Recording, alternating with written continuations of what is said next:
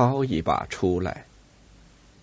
随想九十九是在七月十八日写成的，在文章的结尾，我引用了朋友如龙来信中的话：发表私人通信没有事先征求本人同意，我应当向写信人道歉。在某一个长时期，私人信件常常成为个人的罪证。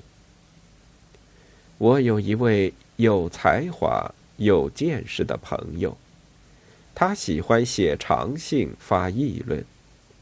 反右期间，一个朋友把他的信交给上级，他终于成了右派。后来，他的右派帽子给摘掉了。过了几年，发生了文化大革命，他的另一个做教授的朋友给抄了家，拿走他的一叠信。造反派学生根据信件又抄了他的家，并促成他的死亡。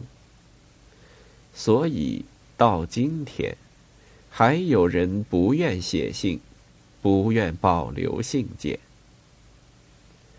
但是那样的日子是不会再来的了。今天人们可以随意讲心里的话。如龙也不愿意在我面前把心遮掩起来。那么，让我再从他的信中抄录几句。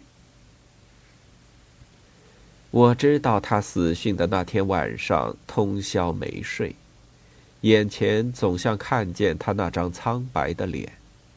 他那充满焦虑的目光，他那很旧的黑色提包，他那用手绢包着的钱。我甚至觉得，我再活下去也没意思了。如龙是少见的真挚的人，他一定没有忘记那十年中间种种奇怪的遭遇。我也忘记不了许多事情。许多嘴脸，许多人的变化。像剑舞那样的形象，我却很少看见。读了如龙的信，我很激动。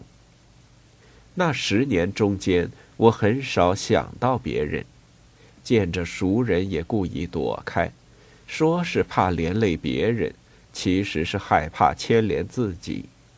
一方面自卑，另一方面怕事。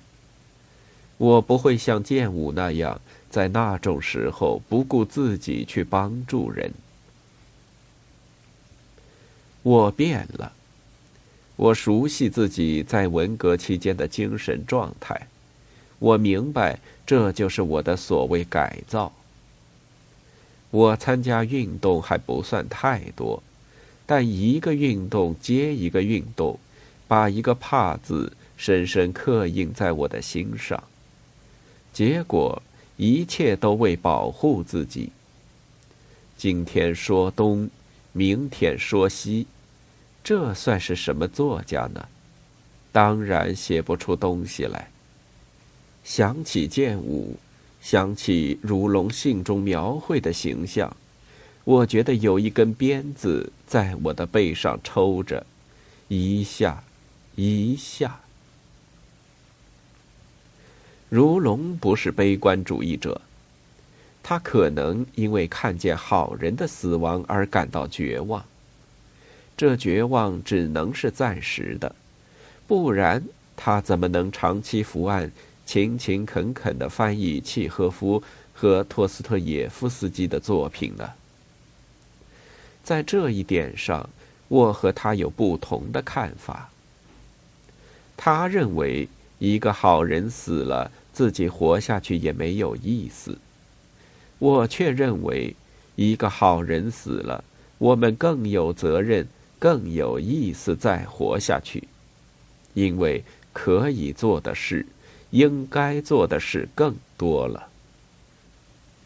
尽管十年文革至今还给我带来血淋淋的噩梦，但长时期的折磨。却使我更加懂得生活的意义，使我更加热爱生活。想到剑舞，我更明白，人活着不是为了捞一把进去，而是为了掏一把出来。好人坏人，个人有个人的解释，但是我们国家目前需要的，正是掏一把出来的人。七月二十三日。